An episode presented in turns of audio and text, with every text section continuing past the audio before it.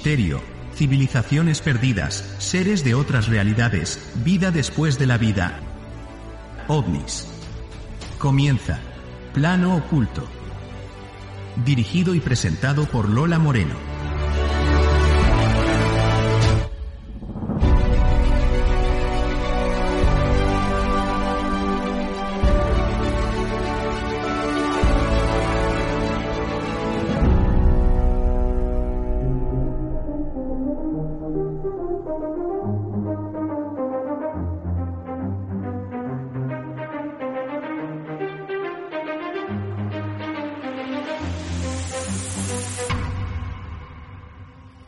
Saludos queridos oyentes y bienvenidos a Plano Oculto, el programa donde desvelamos los secretos del mundo del misterio.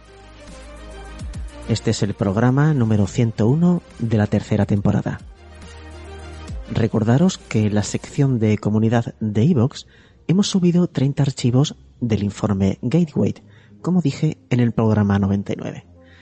La búsqueda de la CIA para descifrar la conciencia y desbloquear el viaje en el tiempo y el viaje astral. Están disponibles para todo aquel que lo quiera leer. Solo puedo decir que son alucinantes. Están en inglés y una vez traducidos los subiremos en cuanto tengamos tiempo en español. Estos son los temas de hoy. La ley del almirantazgo y la esclavitud en la trama del lenguaje. Y terminaremos con la segunda parte de los números de la bestia. Comenzamos.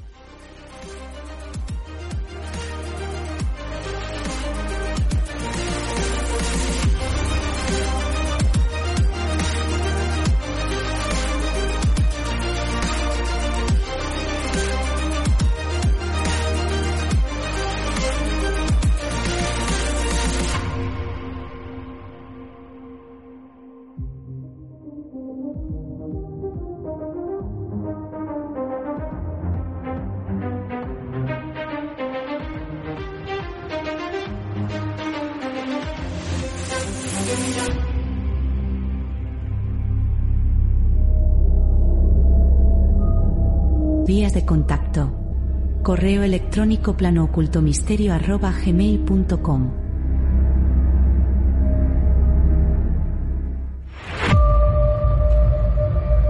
Enigmas, civilizaciones perdidas, ocultismo, misticismo, esoterismo y todo lo que está oculto. Escuchas Plano Oculto con Lola Moreno.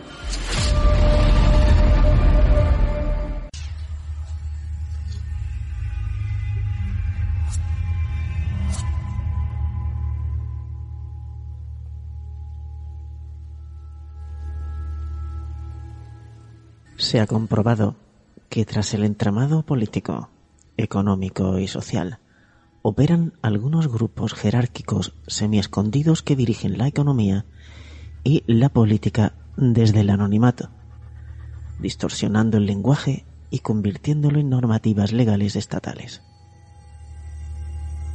Aunque estas normativas son denominadas leyes, en realidad no lo son en beneficio propio bajo el pretexto de ser por el bien de todos. Los ciudadanos, por desconocimiento y desinterés en el funcionamiento de este sistema gramatical, se convierten en cómplices involuntarios de tal engaño, ampliamente creído por la sociedad. Al fin y al cabo, las leyes son expresiones gramaticales que supuestamente reflejan comportamientos negativos en beneficio de la sociedad, aunque al analizar el significado de las palabras muchas veces carecen de sustancia. Se ha demostrado también que el propósito real de estas leyes no es promover la justicia ni mejorar las condiciones dentro de un país, ya sea economía, la paz, el orden, sino transformarlas a través de la tergiversación del lenguaje y de cambios sociales aparentemente negativos y fortuitos, con el fin de imponer regulaciones cada vez más absurdas y contraproducentes. Esto evidencia dos posibilidades. O bien, los legisladores carecen de lógica y han sido designados sin criterio, aunque aparenten ser seleccionados de manera justa mediante un sistema de recuento de votos supuestamente independiente, o saben perfectamente lo que hacen y no están allí para ayudar a quienes deberían ayudar, es decir, no contribuyen a mejorar la situación social en el país. En el caso de una ficción legal, esta no puede establecer normativas con rango de ley. El Estado es igual a una ficción legal. Una ficción legal que promulga supuestas leyes debe obtener un consentimiento explícito cada vez que dichas leyes van en contra de aquellos que sufrirán sus consecuencias. ¿Cómo se puede influir sutilmente en la voluntad de alguien? Principalmente a través del entretenimiento y la distorsión del lenguaje. Dado que la gente tiende a adoptar una actitud positiva y permisiva, acepta cualquier respuesta o imposición como válida, incluso aquellas que no comprende. Muchas de estas imposiciones, que carecen de comprensión, llegan a obtener estatus legal debido a la aceptación del principio de autoridad, donde alguien asume la capacidad de establecer normas simplemente por ocupar un determinado puesto de poder sin ser objeto de cuestionamiento. Este fenómeno se atribuye al sistema educativo, el cual, de manera asombrosa y cómplice, instruye a no cuestionar nada, Aquellos que evitan cuestionar son tachados de ignorantes, desinteresados y por acción u omisión cómplices, ya que podrían no ser responsables de sus acciones. Para permitir esto, en un primer paso se requiere que una persona natural sea inscrita como una corporación o un hombre de paja en el registro civil, figurando como ciudadano, una entidad legal sujeta a un contrato, con su nombre y apellidos expresados en mayúsculas. Como resultado de este procedimiento, la persona natural se transforma en una corporación y queda sujeta a la ley marítima o ley del almirantazgo. Esta ley constituye un cuerpo normativo internacional privado, considerando a un Estado como una entidad privada, aunque con una finalidad pública actúa comercialmente con nuestros estados, que funcionan como corporaciones o ficciones legales encargadas de gestionar países. Su origen se remonta a prácticas comerciales de diversos pueblos mediterráneos, como fenicios, egipcios y griegos. La base de esta ley fue inicialmente recopilada en la Edad Media, en el Libre del Consolat de Mar, de Barcelona, que continúa siendo un texto de referencia a nivel internacional en cuanto a la ley marítima se refiere. Gracias a esta legislación, se han instituido diversos certificados como el carnet de conducir, el documento nacional de identidad y el número de identificación fiscal para realizar identificaciones tributarias tanto de personas físicas como jurídicas, entre otros documentos emitidos por entidades públicas. Su principal propósito es la fiscalización. De manera peculiar, todos estos documentos presentan los nombres y apellidos en mayúsculas. ¿Y porque esta información, es decir, tu nombre y apellidos, se presenta de esta manera, incluso en contra de las convenciones gramaticales? El momento del nacimiento. Los padres o quienes representen al recién nacido efectúan un registro en el registro civil. En ese instante se crea una corporación o ficción legal con un nombre similar al tuyo, pero escrito en mayúsculas, de manera análoga a los nombres de barcos o empresas.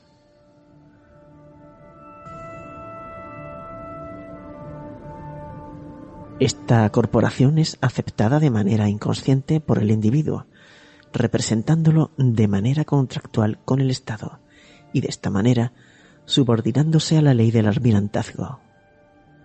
Este proceso se identifica en el derecho de la antigua Roma como capitis demitutio máxima, que implica la pérdida total de derechos de una persona.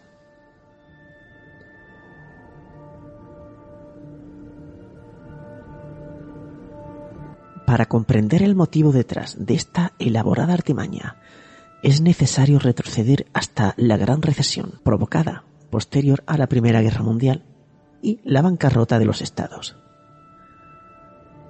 La entidad corporativa conocida como The United States se declaró insolvente en 1933 mediante el Emergency Banking Act del 9 de marzo de 1933. Para mantenerse operativa, la corporación estadounidense ofreció a sus empleados, es decir, a sus ciudadanos, como garantía de la deuda a la Reserva Federal, o sea, la Fed. En ese mismo año, se implementó la obligatoriedad del registro de nacimiento y el certificado de nacimiento se convirtió en un título de valor que cotiza en bolsa, similar a las acciones de una compañía. El valor de una persona se determina según las ganancias promedio que se espera obtener a lo largo de su vida, considerando diversos aspectos como su fuerza laboral, ideas creativas, experiencia, consumo, contribuciones fiscales y salud, y las que puedan concebir en el futuro. Este sistema se ha implementado a nivel mundial y es aplicable en la mayoría de los países occidentales, con algunas variaciones. Dado que el dólar, el euro y en general las monedas ya no están representadas por el patrón oro y son generadas por los bancos centrales privados, por ejemplo la Fed eh, o el Banco Central Europeo, siendo meros instrumentos de deuda. Estas divisas solo encuentran respaldo en el crédito involuntario que las personas otorgan a su Estado mediante el registro de su nacimiento, así como en la energía expresada a través del trabajo esclavo que sustenta el sistema. En España, la creación de una corporación que luego es representada por el individuo de carne y hueso resulta evidente al observar que el número asignado al documento nacional de identidad es idéntico al número de identificación fiscal requerido para llevar a cabo actividades comerciales. Este número se asigna tanto a españoles como a extranjeros residentes en España, sin importar si están involucrados en actividades comerciales o laborales. El documento se emite al cumplir los 14 años de edad o incluso antes de manera opcional. Todo este sistema está diseñado para aparentar que todo se realiza de manera lícita y legal, creando la ilusión de que todo está orientado hacia el beneficio de la sociedad en general, cuando en realidad favorece a unos pocos, principalmente a los bancos, que a su vez controlan compañías de seguros, fondos de cobertura, petroleras, entre otros, y viceversa. El término recursos humanos nos recuerda que somos considerados como un bien a administrar, es decir, una parte más de los recursos de una corporación. La distorsión del lenguaje más destacada se manifiesta en países anglosajones a través de la policía al utilizar la pregunta ¿entiende? cuando en realidad está buscando que el individuo acepte involucrarse en un contrato bajo la ley marítima y lo que realmente quiere expresar es ¿se somete? Este juego lingüístico es aprendido por los agentes en la práctica y probablemente sin comprender completamente sus implicaciones, ya que su conciencia suele ser parcial sobre la profundidad de la manipulación del sistema. El conocimiento carece de utilidad a largo plazo si no se aplica, y existe una tendencia a olvidarlo. Durante más de una década, ha habido varios movimientos vinculados a cuestiones legales y políticas, principalmente conocidos como el movimiento Freeman o movimientos de ciudadanos soberanos, aquellos que ejercen una autoridad suprema e independiente, es decir, ciudadanos que son libres y no propiedad de nadie.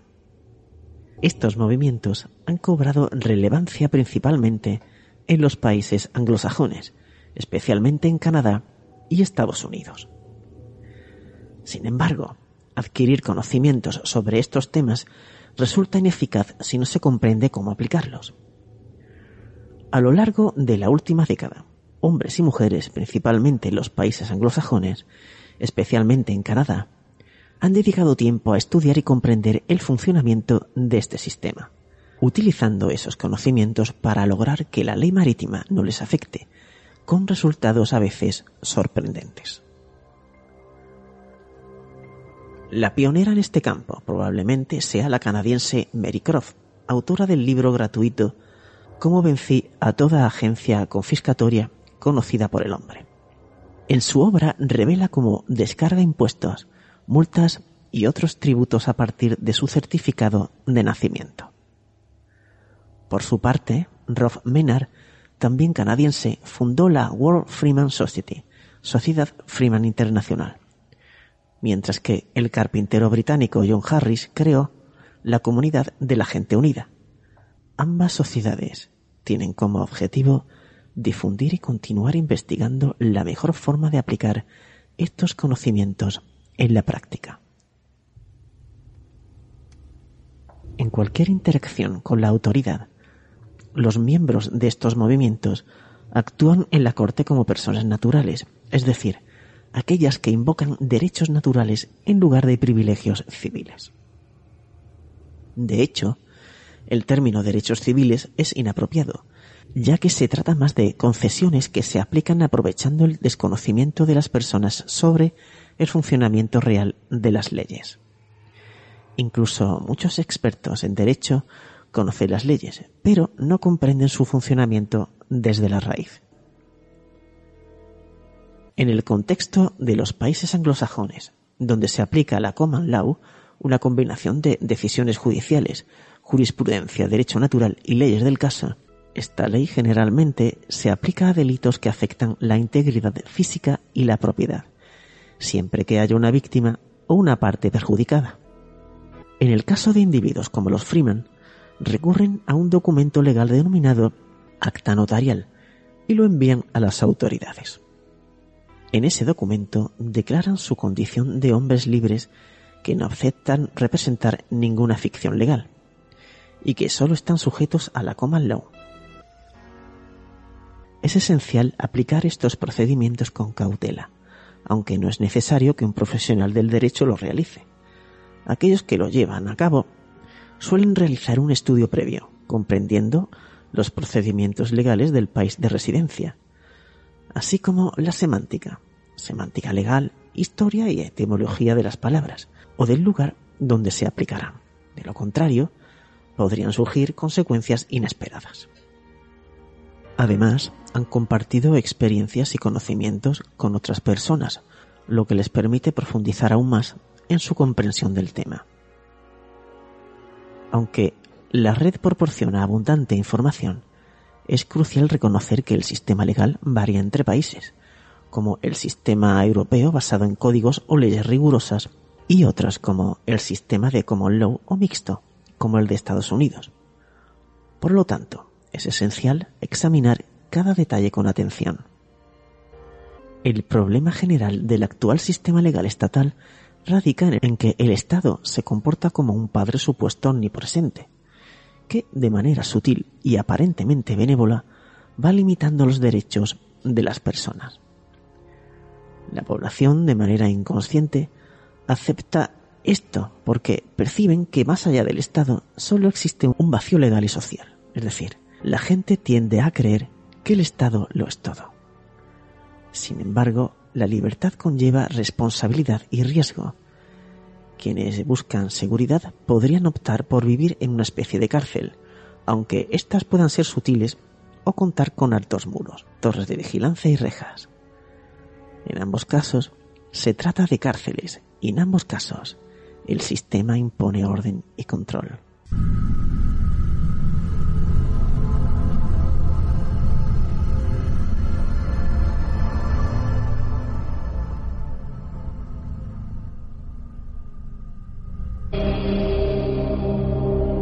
plano oculto, explorando los secretos del mundo del misterio.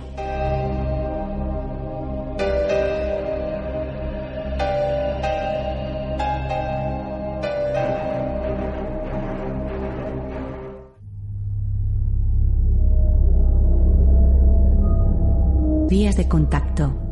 Correo electrónico plano arroba gmail.com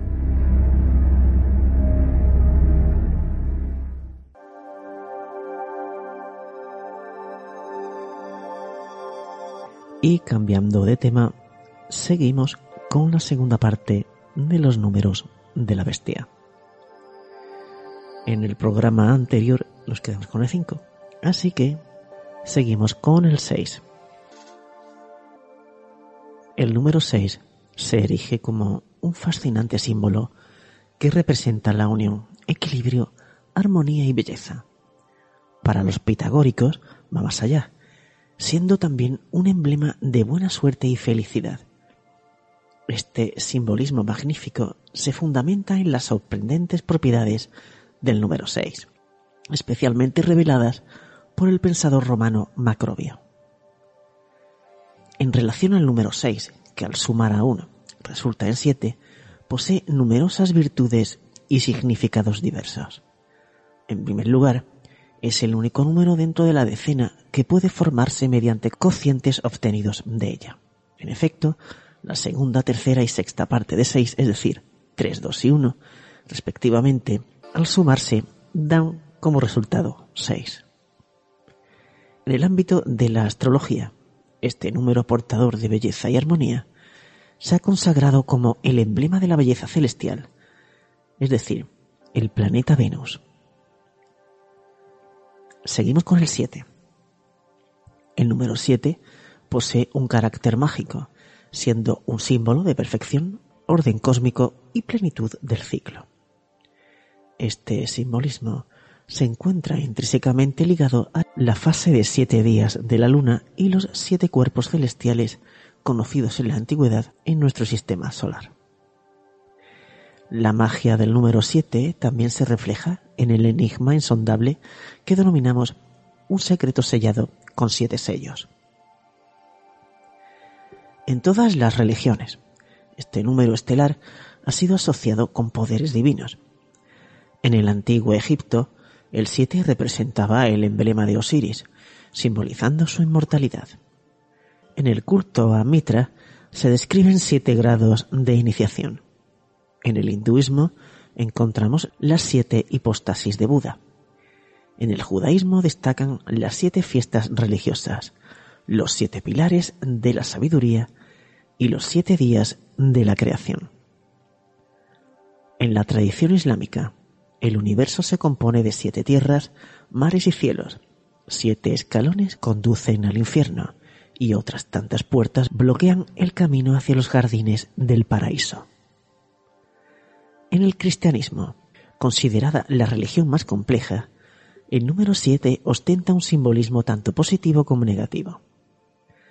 La liturgia de la Iglesia abarca siete sacramentos principales, bautismo, comunión, confirmación, confesión, sacerdocio, matrimonio y unción. Sin embargo, por otro lado, los preceptos cristianos los catalogaron como los siete pecados capitales. Ira, avaricia, envidia, soberbia, gula, adulterio y pereza. En la astrología, las siete estrellas errantes conocidas en la antigüedad y la Edad Media se correspondían con los siete días de la semana. El Sol gobernaba el domingo, la Luna el lunes, Martes el martes, Mercurio el miércoles, Júpiter el jueves, Venus el viernes y Saturno el sábado. En la historia de la humanidad, el número mágico encarnó todo lo grandioso y maravilloso.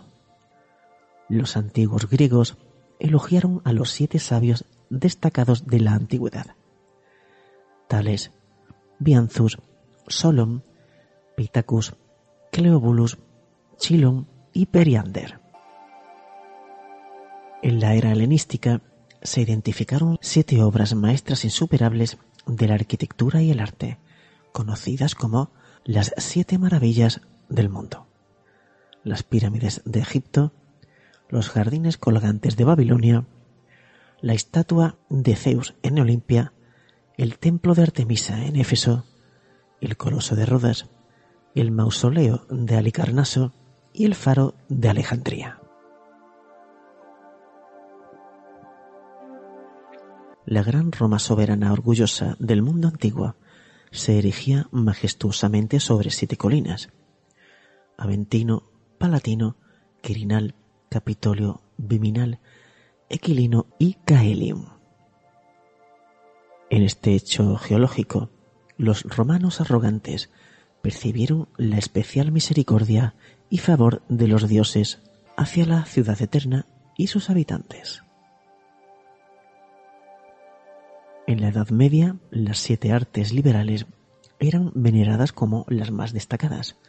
Gramática, retórica, aritmética, geometría, astronomía, lógica y música. Es difícil determinar si esto es obra del destino o de la divina providencia, pero la unificación política de China fue precedida por la formidable era de los reinos en guerra, de los siglos V y III Cristo. Cuando siete reinos poderosos chocaron en un esfuerzo por tomar el control sobre todo el imperio celestial, eh, Chu, Qing, Wei, Zhao, Han, Kui y Yan.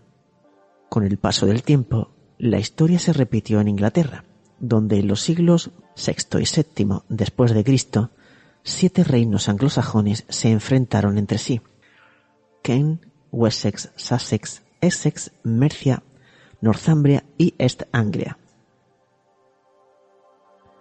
Vamos con el 8. El 8 encarna la armonía, el equilibrio, el orden y la estabilidad.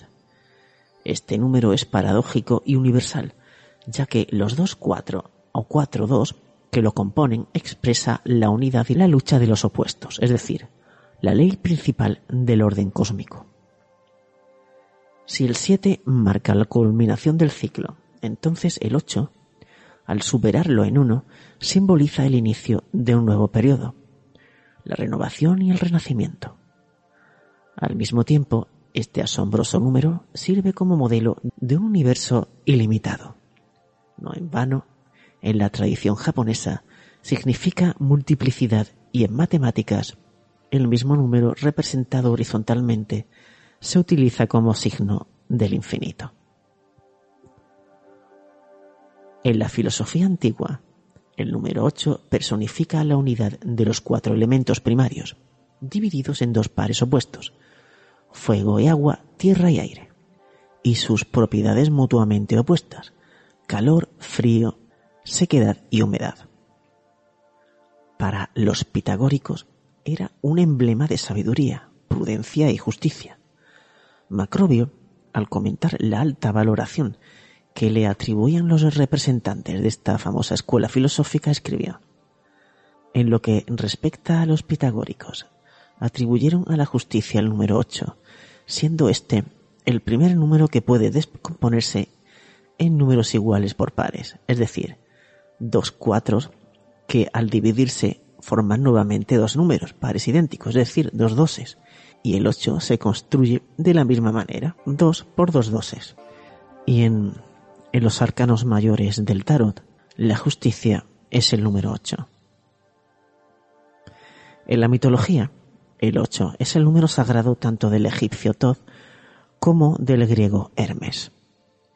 En la mitología taoísta china, un papel destacado lo desempeña un grupo de héroes legendarios, conocidos como los Ocho Inmortales, que incluye a Lu Dongbin, Li Teiwai, Zhang Guolao, Song Li Quan, Cao Huachiu, lo mío no es el chino, perdonadme, Han Xiangxi, Lan Kaie y la única mujer, la doncella inmortal E Xianggu.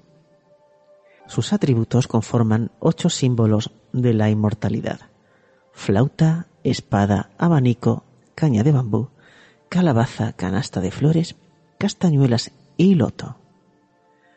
Cada uno de ellos está dotado de funciones mágicas especiales. La espada de Liu está diseñada para castigar a los demonios. El abanico de Gli es para revivir a los muertos.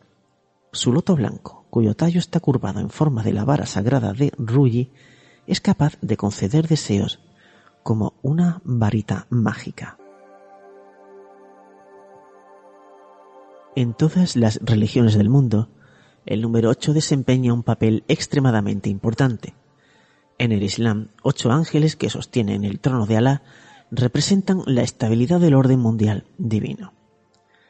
En el budismo, donde los ocho preceptos de Buda se consideran sagrados, el octuple sendero que incluye juicio, motivos, palabras, esfuerzo, acción, actitud, actividad espiritual y contemplación indica una forma de vida armoniosa y moderada que conduce a la salvación.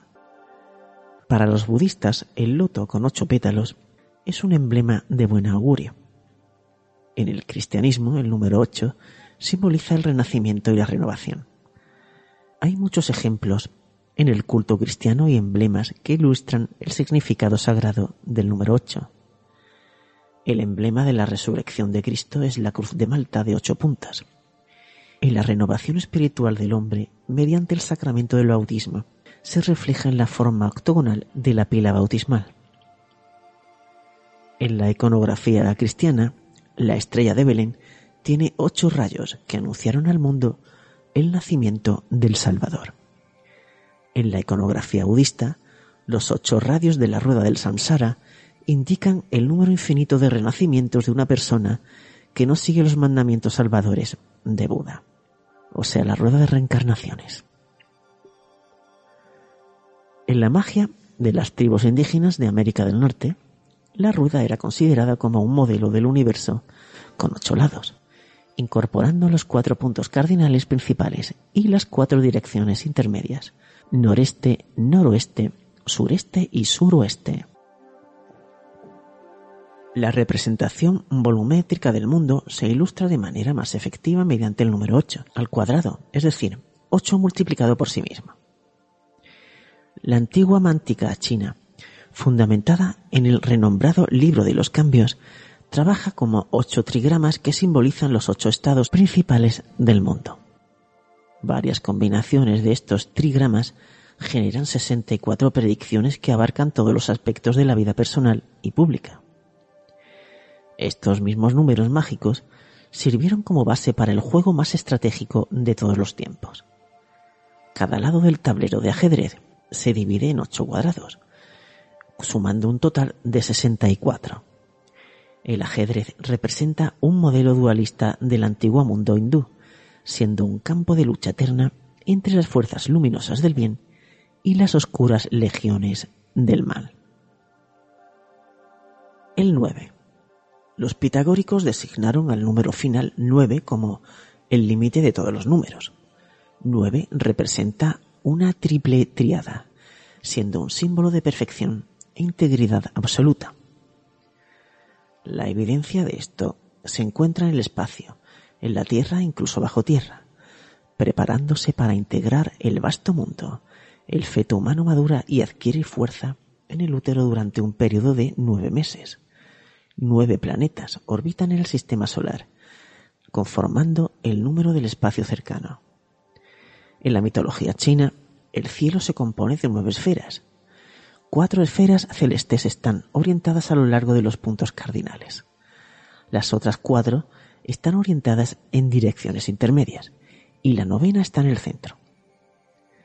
En la Tierra, estas corresponden a las nueve partes del imperio celestial, ya que el legendario emperador y administrador de tierras, Gran Yu, midiendo con sus pasos las nueve montañas, nueve ríos y nueve pantanos, dividió la tierra en nueve regiones. La imponente integridad de los nueve también se refleja en Mictlán, la mitología de los mayas y los aztecas. El sombrío mundo subterráneo de los muertos, dividido en nueve niveles, en la cosmología cristiana, el infierno también consta de nueve círculos concéntricos y hay nueve puertas que conducen a este reino.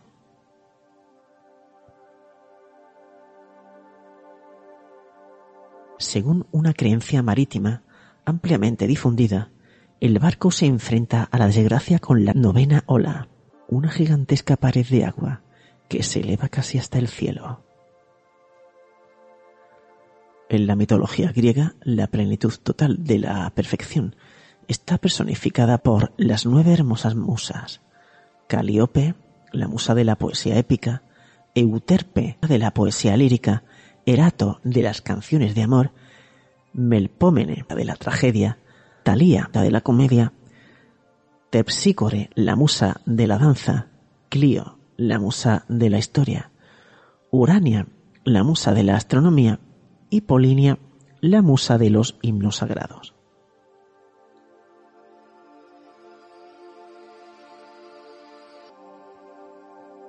En la religión cristiana, la plenitud del orden mundial, según las enseñanzas de Pseudo Dionisio, el Areopagita del siglo V, se expresa a través de nueve rangos angélicos, distribuidos en tres triadas. La primera triada, la más elevada, consta de serafines, querubines y tronos.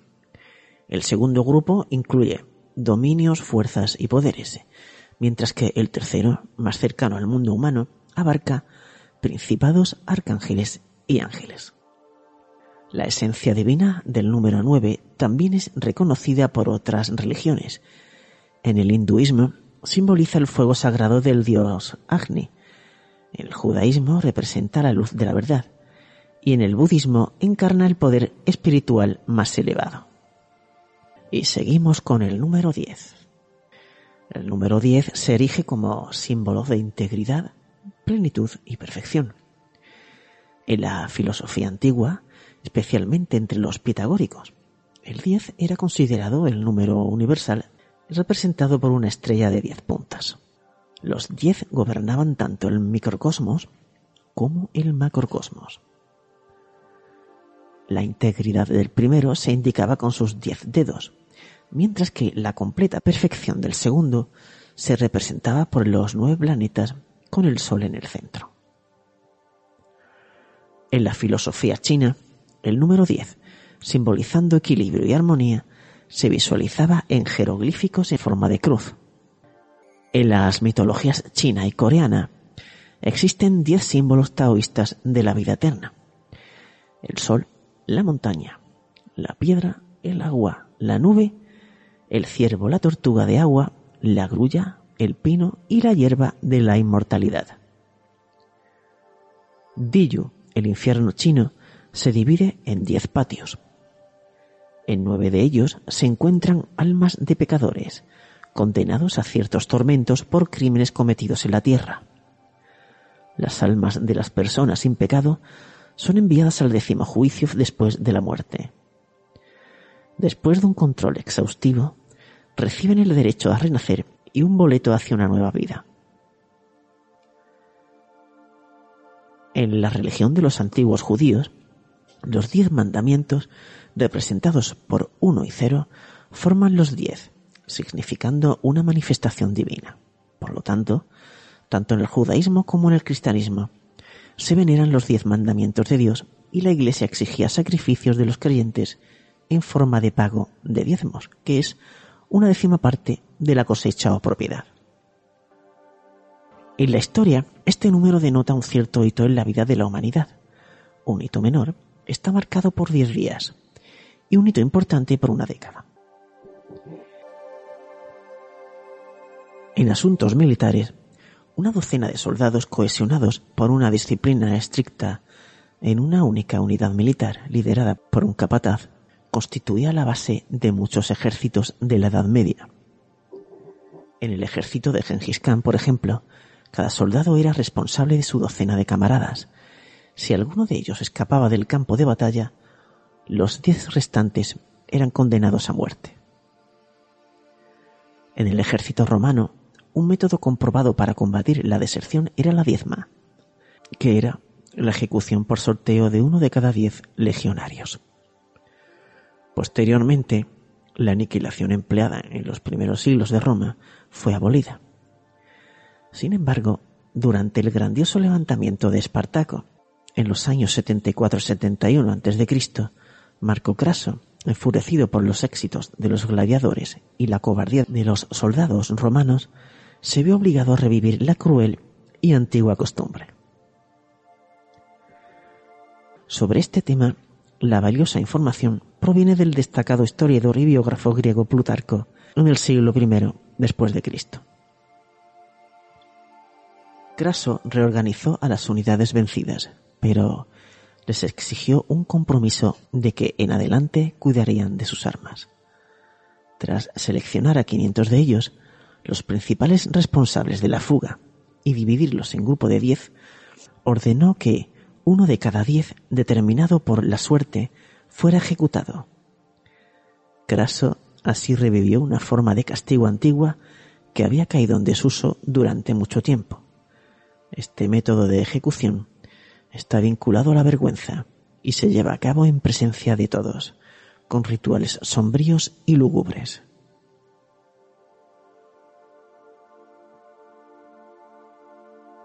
Del 10 nos saltamos el 11 y vamos al 12. El 12 se erige como símbolo del ciclo eterno del tiempo, representando la plenitud y la finitud. El año se compone de 12 meses, mientras que el día y la noche se dividen en 12 horas. En China, una era abarca 12 periodos de 12 años. En la mitología griega, el destacado héroe de Elas, Hércules, llevó a cabo 12 hazañas. 12 hazañas extraordinarias. Una, Extranguló al león de Nemea. 2. Eliminó a la hiedra de Lerna. 3. Abatió a los pájaros caníbales del Estínfalo. Después capturó al gamo de Kerineam de patas ligeras. Venció al feroz jabalí de Erimanto. Limpió los establos del rey Augias. Domó al toro cretense que escupía fuego. Detuvo a los caballos sedientos de sangre de Diomedes. Obstuvo el cinturón dorado de la reina amazona Hipólita condujo las vacas de Gerión, rescató del inframundo al infernal perro de tres cabezas Cerbero. Con la ayuda del titán Atlas consiguió las manzanas doradas de las Hespérides. En astrología, el firmamento se divide en doce signos del zodiaco. Acuario, Capricornio, Sagitario, Escorpio, Libra, Virgo, Leo, Cáncer, Géminis, Tauro, Aries y Piscis. En la religión de los antiguos griegos y romanos se destacan doce dioses principales conocidos como los olímpicos, Zeus, que sería Júpiter, Poseidón, Neptuno, Hades, Plutón, Hera, Juno, Apolo, Febo, Artemisa, que sería la diosa Diana, mm, romana, Atenea, Minerva, Afrodita, Venus, Demeter, Ceres, Dionisio, Baco, Ares, Marte y Hermes, Mercurio. La Biblia, por su parte, hace referencia a doce hijos de Jacob, doce tribus de Israel, doce frutos del árbol de la vida, doce puertas de la ciudad santa y doce estrellas en la corona de la Virgen María. Cristo, el Mesías, contó con doce discípulos, Pedro, Andrés, Santiago el Viejo, Santiago el Alfeo, Juan el Apóstol, Felipe Bartolomé, Mateo, Tomás, Tadeo, Judas, Simón el Celote y Judas Iscariote, quien traicionó a su divino Maestro por 30 piezas de plata. Y seguimos con el 13, que se erige como el número más fatal y desafortunado, un símbolo de destrucción y muerte. Al exceder en uno el número completo, oculta en sí mismo la amenaza de conflicto y el peligro de explosión, representando una transición hacia una dualidad desconocida. Los orígenes del simbolismo temible del número 13 se halla en la oscuridad de los siglos. En la mitología de los antiguos egipcios, la escalera mística que conducía al conocimiento superior constaba de trece escalones, siendo el último de ellos un símbolo del más allá. En los mitos escandinavos se relata una historia sobre una fiesta fatal en Valhalla, el palacio celestial de Odín. Doce dioses fueron invitados a la celebración, pero apareció un décimo tercero no invitado, el cruel dios del caos y la discordia Loki. Sus maquinaciones llevaron a la muerte del brillante y hermoso Barder. Esta historia guarda similitud con la leyenda cristiana de la Última Cena, donde el decimotercero consecutivo, Judas Iscariote, llegó a la mesa desencadenando la destrucción de Cristo. La razón del miedo místico este número no es difícil de entender si tenemos en cuenta que los antiguos judíos designaban el trece y la palabra muerte con el mismo signo.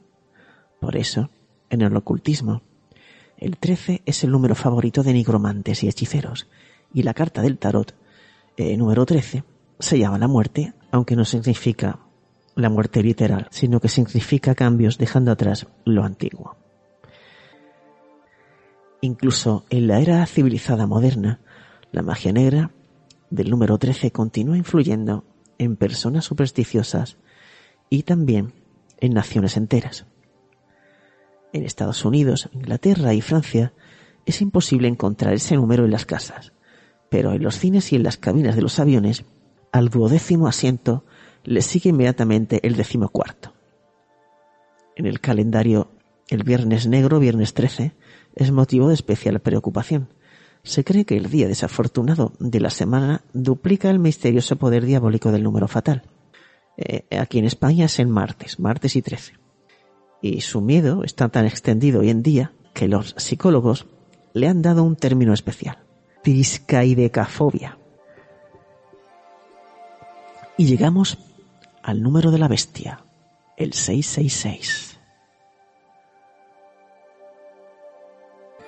Hay un número más siniestro que el 13, y este es el número de la bestia, el 666, el emblema generalmente aceptado del diablo y el signo del anticristo. Este número fue mencionado por primera vez por el apóstol Juan en el Apocalipsis. El que tiene inteligencia cuente el número de la bestia, porque es número humano. Su número es 666. Pero no todo el mundo tiene inteligencia. Por eso, tanto en la antigüedad como en nuestros días, los tres seises satánicos evocan en los tontos un sentimiento de horror supersticioso. Aunque la numerología ha demostrado que hace mucho tiempo de manera convincente que el evangelista Juan, al resumir los valores numéricos de las letras cifradas bajo el número 666, no se refería al nombre del diablo, sino a las palabras César Nero.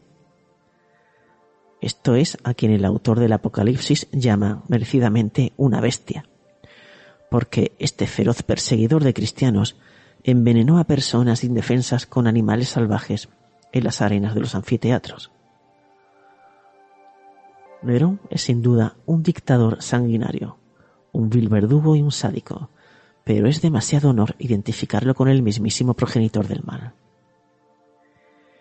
Y el 888 es la contrapartida al 666, es decir, en contraste con el número de la bestia, se proclamó que tres ochos era el número del Mesías. El número 888, derivado del valor numérico de las letras del alfabeto hebreo, que apunta a Jesucristo, porque, supuestamente, Él es el Mesías que salvará nuestro mundo. Sin embargo, es hora de que la humanidad del siglo XXI, que se enfrenta a muchos problemas globales, se dé cuenta de que es de su propia responsabilidad todo lo que sucede en la Tierra, y no confía demasiado en el papel salvador del Mesías.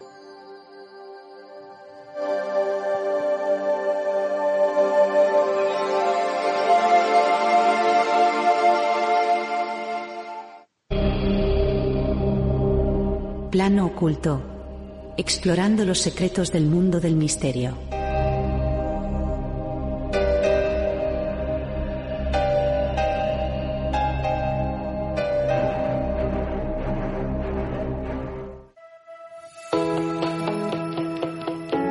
Queridos amigos, pues hemos llegado al final de nuestro programa. El equipo y yo esperamos que os haya gustado estos temas y que os suscribáis al canal de iVox. Es gratis. Y si os ha gustado, pues dar me gusta. Y si no, pues no pasa nada. Os esperamos para la próxima semana con nuevos contenidos.